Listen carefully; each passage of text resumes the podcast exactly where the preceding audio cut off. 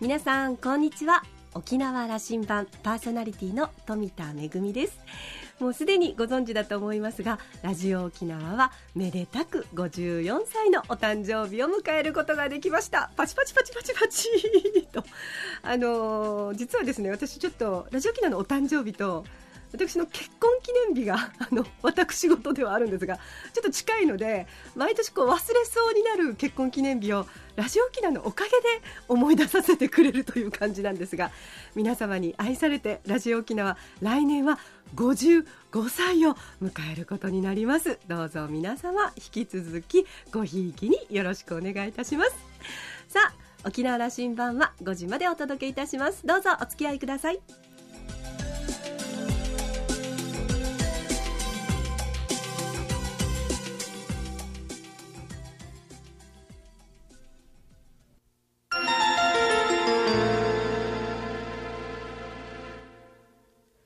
那覇空港のどこかにあると噂のコーラルラウンジ。今週は GMO ドメインレジストリー株式会社代表取締役社長の塚原博也さんとラウンジ常連客で沖縄大学地域研究所特別研究員の島田克也さんとのおしゃべりです。塚原さんは東京都のご出身今年30歳。親会社の GMO は一部上場企業でグループ全体で年商およそ1200億円のインターネットインフラ企業です。GMO グループはインターネット広告メディアインターネット証券モバイルエンターテインメントなどを展開。企業理念としてすべての人にインターネットをと掲げています。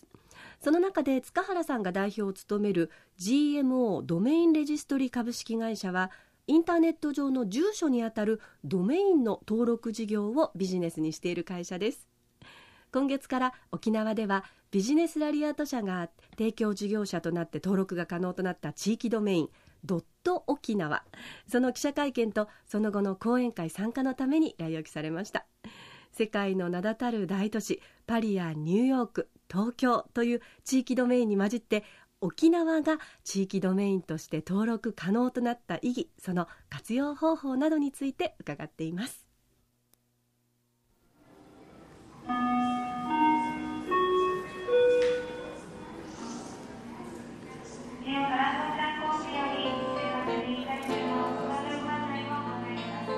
新聞に先週のもんで出てきてます、はい、地域ドメインを沖縄からもスタートできると、はい、で沖縄ではえー、ビジネスラリアートさんが主体になって展開するんですけどもそこと連携し、まあ、バックアップしているのは、はい、あ塚原さんのところというふうに承知してますけども、はい、はい、あのまあ、バッバックアップというかあの僭越ながらあ裏方のこのシステムのお手伝いをさせていただいていると、うん、はい、地域ドメインの話を、あの塚原さんからあのお話しいただきたい、えー、東京や横浜が先行しているということなんですけど、僕の順番では、はい。うん、えー、名古屋が一番日本で最初にスタートいたしまして、これは2月でその後に東京が4月にスタートいたしました。あの、インターネットの世界でドメイン、はい、これ地域地域名を使えるようになったのがこれが何年前からですか、はい、地域名でございますか、はい、えー、日本初が今年の2月で、世界初があ確か昨年末ですね、はい、でございます。この2年ぐらい地域で使えるよう地域としてもあの、手を挙げれば使えるようになってきたと。はい、いうことで、沖えー、日本からも数都市が出てきたと、はい、その中に沖縄も入っていると、こういうことなんですよね。はい、そういうことです。はい、あのちょっと具体的にはい、えーえー、うん、難しい説明は割愛させていただきますけれども、うん。うん、えー、まず地域名ドメインというものが、えーまあ、新 GTLD これは新しいドメインの一環でございます。ドメインとは、えー、例えばメールアドレスでいきますとアットマークの右側、うん、えー、あるいはホームページ行きますと www 何々 .cojp ですね。そういったものをドメインと JP, JP とか .com とか。はい、はい、さようでございます。ね。それをトップレベルと言いましてこれが今回ドット沖縄に、えー、変わる。あるいはドット沖縄が仲間入りするといった形になりまして、えー、一番の魅力というのは地域性がはっきりと分かること、したがってウェブサイトに行かなくても例えばえー、ホテル .com ですとどこのホテルか分かりません、えー、それこそステーキ屋ドット、えー、コムですとどこのステーキか分かりませんがこれがドット沖縄がドメインについていますとこの沖縄のサービスであるというのが一目瞭然というのがですねあこの地域名ドメインの一番の魅力でございまして、えー、沖縄の地場産業を支えている、えー、数多くの企業様にも使えたことによって、えー、このインターネットでも沖縄がさらに盛り上がってくるんではないかなというふうに思っております。あのインターネットというあの世界、あの空間の中に、沖縄という住所ができたと。さいうふうなあの認識でいいでしょうかね。はい。あの今までは CO.jp と言ってた、まあ、日本ということは、はい、国家レベルずっとあったわけですよね、はい、それ地域名地域で行くんだったら JP とか、えー、アメリカですと？ドットあアメリカですと US でございます、はい、あとはもっと一般的なものですとドットコムとか、うん、ドットネット、オルグといったドメインが世界にはございましてドット沖縄が使えるようになった。そういうことです。今月から申請ができるようになった、はい、昨日からドット沖縄が開放されたと。ですから、えー、ネット上に、えー、皆様方のこの誇り高き沖縄のアイデンティティができたと。誇り高きまで言ってもらってありがとう。ございます それでドット沖縄もできるんだけども10月からでしたっけ？ドット琉球も同時申請になってるんですね、はい、あのビジネスラリアートが。はいしたがって沖縄と琉球がネット上で登場すると。誕生したと、はい、沖縄社会にとってはリアルな社会にとってはどんな意味価値を持ってくるという、まあ、先ほどの話につながると思うんですけども、はい、改めてどんな意味を持ってくると思います？か、はい。あのーまず、えー、インターネットの、えー、良いところというのはあ情報が、えー、そこにたくさんあること。でその情報を発信するために何が必要かと言いますとドメインなんですね、うん、ドメインがないと情報が発信できない。なぜならばウェブサイトができないからです。情報がたくさん増えることによって、えー、利便性が向上します。利便性が向上しますと笑顔が増える、うん、で笑顔が増えることによってさらにユーザーが増えてこの、えーえー、性のスパイラルができてくると。でそういった意味で言うとこの間に笑顔が入るはい、笑顔で本当にあの笑顔が入るというふうに思っている理由がですね、うん、この利便性がやはり向上することによって人生がさまざまな局面で楽になるわけですね。楽になったり例えばですが、えー、レストランの予約ですね、それがネット上でできたりレストランを簡単に調べることができたり実は我々ここに来るときに迷ってしまいましてですね、あの違う住所のところに行ってしまったんですが、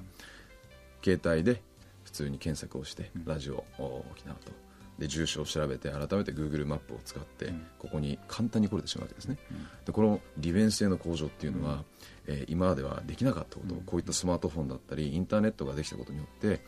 えー、格段に我々の生活が楽になった、まあ、楽ということはもしかしたら語弊があるかもしれませんけれども、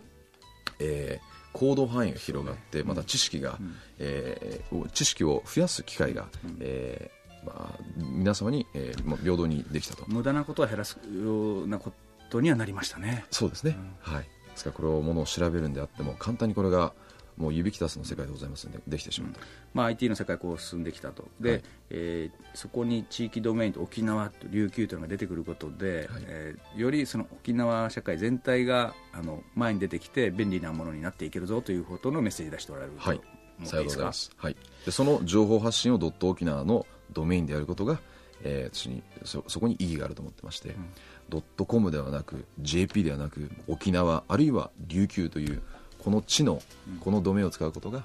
あ重要だなと。で今回こういったことがあ昨日からできるようになりましたので、あの、はい、先行事例を教えてください、はい、えーと、海外で言えば、はい、ドットパリとか、はい、なんかドットニューヨークとか、はい、かっこいいですよね。そうですね、えー、ドットパリ、ドットロンドンドット NYC あとは米国ですとボストンとかですね、うん、ベガスマイアミ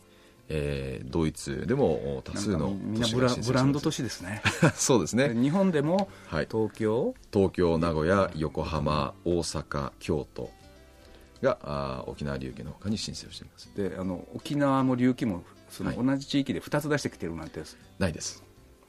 僕は世界初でございます。これなんでそうなってるかわかります？これ、ね、これ夜の議論でしたね、はい、はい、いろいろとあの、ね、教えていただきましたけれども。いよいよインターネット上では、はい、あの独立する必要があれば琉球で行こうかと、はい、笑ってますね。いやそのために準備したんでしょ？あのラリアットさんの、うん、あの紹介ちょっと私は分かりませんけれども、はい、あの琉球沖縄が、まあえー、沖縄という言葉よりもこの琉球という言葉に、えー、アイデンティティを感じるというお話を昨日教えていただきましてなるほどなと、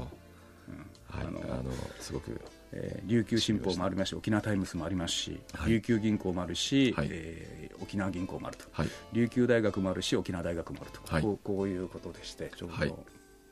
そういった意味では、えー、この、えー、沖縄と琉球両方が出ることの意義というのは非常に、えー、あるかなと思ってまして、えー、余計なその競合というものがなくなって、それぞれ、えーまあ、住み分けではないですけれども、えー、しかるべき、えー、取るべき方々があるいはそれを運用すべき方々がそのドメインを取得できるという形になりますので、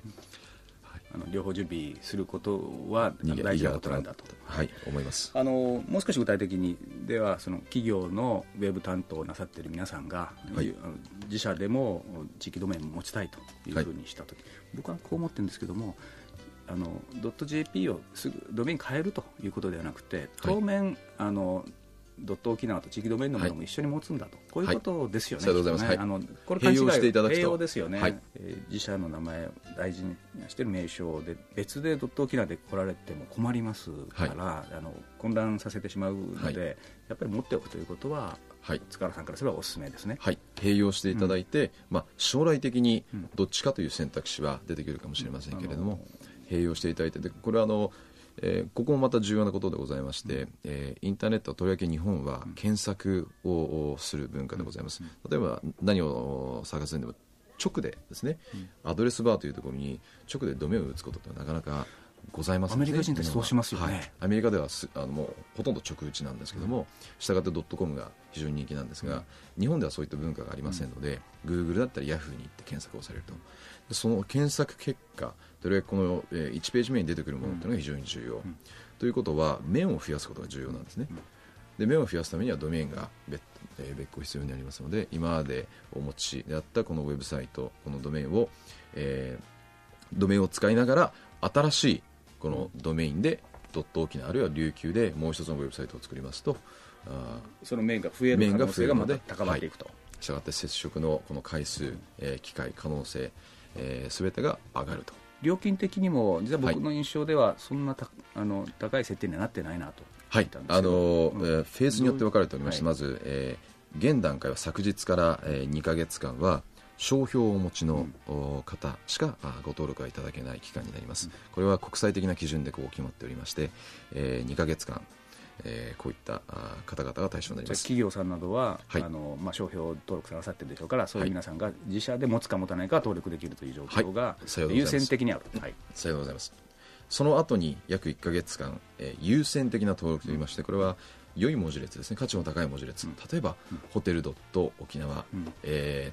ー、ももう少し沖縄風のは、まあ、三品茶とかですね。青森ドット沖縄。青森ドット沖縄とか。居酒屋ドット沖縄、はい、そうですステーキドット沖縄。そういった価値のある文字列に関しては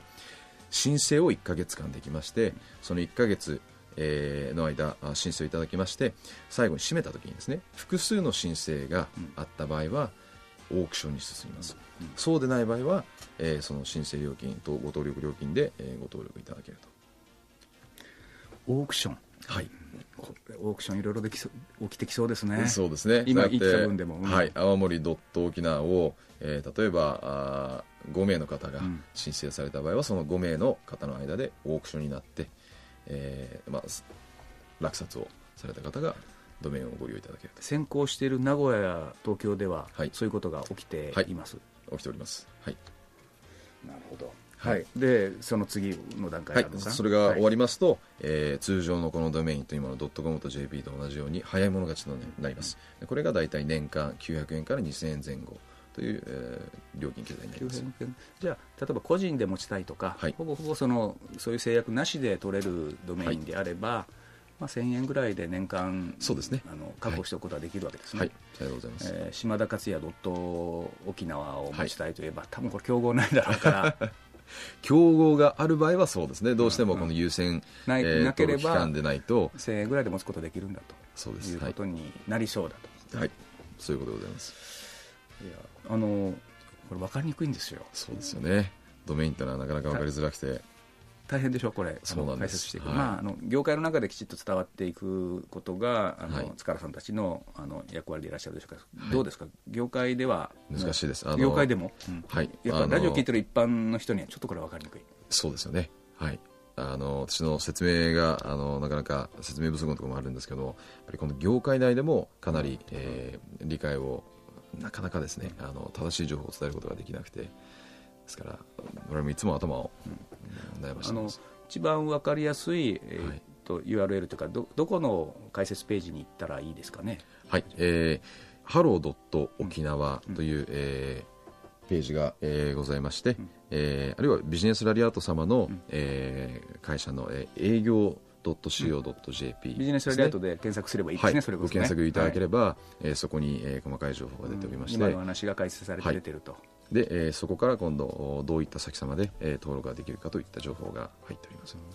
大変いや重要ですよね。あの、はい、僕はあの直感的にそれそう思っていて、はい、あの今理解して沖縄で取り組んでおかないと大げさに言えばちょっと過根を残すかなと思っていて、はい。えー、大事な時期だと思ってるんですがその主体者たる塚原さんに言うのもなんですが、どうです？はい。あのちゃんとここは正しい情報を発信していかなければいけないなと、そこにはあビジネスライアート様と、えー、協力をし,、えー、しながらここは正しい情報を伝えてまいりたいなと分かってる人だけがこう、はい、あの利益をこう囲い込んでしまうみたいなことが起きないようにね。そうですね、はい、さてあの飛行機そろそろ呼ばれると思いますけども、はい、あのまた沖縄に来る機会もありそうですか、えもうもう一刻でも早く戻ってきたいなと。本当に思ってます、はい。うん、あの GMO グループとしても、はい、いろんなビジネスを沖縄で展開してほしいと思ってるんですけどね。はい。えっと、なんせ年商1000億。を超える企業グループでいらっしゃいますよね。はい、さようございます。IT インフラを全国でとかこれもグローバル企業になっておられるから、はい、世界中で展開してるはい。させていただいております、うん、はい、でどうですか？沖縄の投資価値というか沖縄の魅力、はい、ビジネスとしてどんなふうに見えてます、はい、あの昨日ちょっとお伺いした、うん、今外資のこの投資が沖縄にどんどん入ってきていて、うん、沖縄がこの向こう56年間でかなり変わってくるという話は非常に興味深いところでした。私もこれから、えー、注視してまいりたいなともう少し勉強をして沖縄のこの将来像っていうのがどこに向かっていくのか理解していきたいなと思っています。その中で我々が、えー、GMO ドメイン、えー、GMO インターネットグループなのかあるいは我々 GMO ドメインレジストリーなのか、えー、どういった形で手前どもがあここで何ができるかというのは現代まではちょっとまだわからないですけれども、えー、何かできたら本当にいいなと。興味は強く持ってもらいましたね。持っております。はい。あの来る、えー、理由もできますし。よかった。あの 地域ドメインのビジネスであの沖縄には関わり始めていただきましたんで、はい。ぜひあのこれからも通ってください。はい。ぜひ。カリウシウェアもよろしく。はい、はい、承知しました。気をつけて東京でまた、はい、ありがとうございます、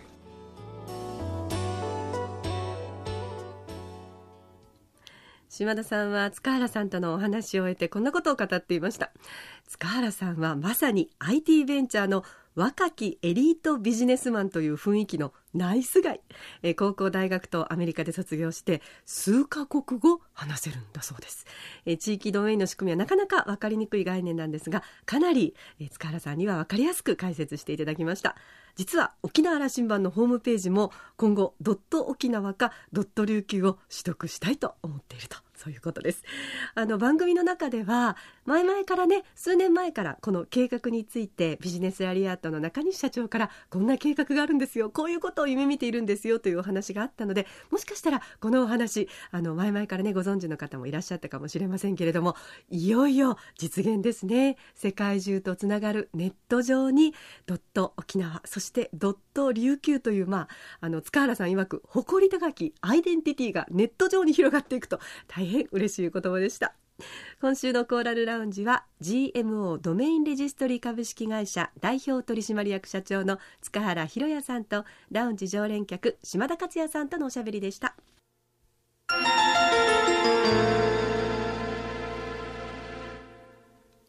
めぐみのあしゃぎだよりのコーナーです。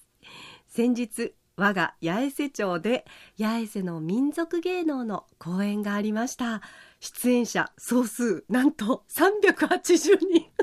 もうねすごかったですよ。もう最後のあのフィナーレで出演者全員が舞台上に並ぶんですけれどもあの私司会を務めさせていただいたんですが司会者の立つ位置がないっていうそのそのぐらいもいっぱいになったんですけれども一番下は4歳から。上は来年鹿島屋というおばあちゃんまで本当にですねさまざまな年代の人がですねいろんな芸能の継承者なんだなということを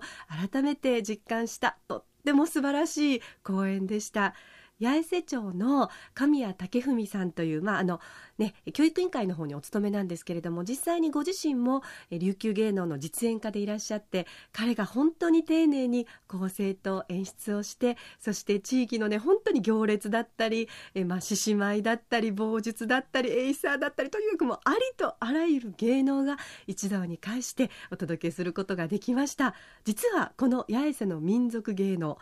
前回この八重瀬町内で行われたのは壮行公演という形でなんとですね今度12日には国立劇場の大劇場に参りますよ。あの八重瀬町はもともとねこうして芸能が盛んなんですけれどもあの国立劇場の大舞台に本当にあの子供からおじいちゃんおばあちゃんまで一緒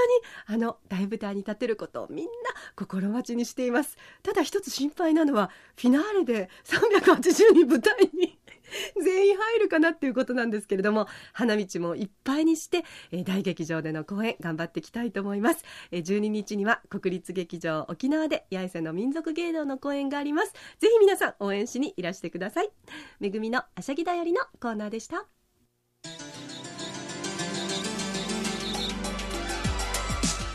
沖縄羅針盤の過去の放送はポッドキャストでもお楽しみいただけます。ラジオ沖縄もしくは沖縄羅針盤のホームページからどうぞ。また私富田やコーラルラウンジ常連客島田さんのブログやフェイスブックでも情報発信中ですのでぜひこちらもチェックしてみてください。沖縄羅針盤今週はそろそろお別れのお時間です。パーソナリティは富田恵でした。それではまた来週。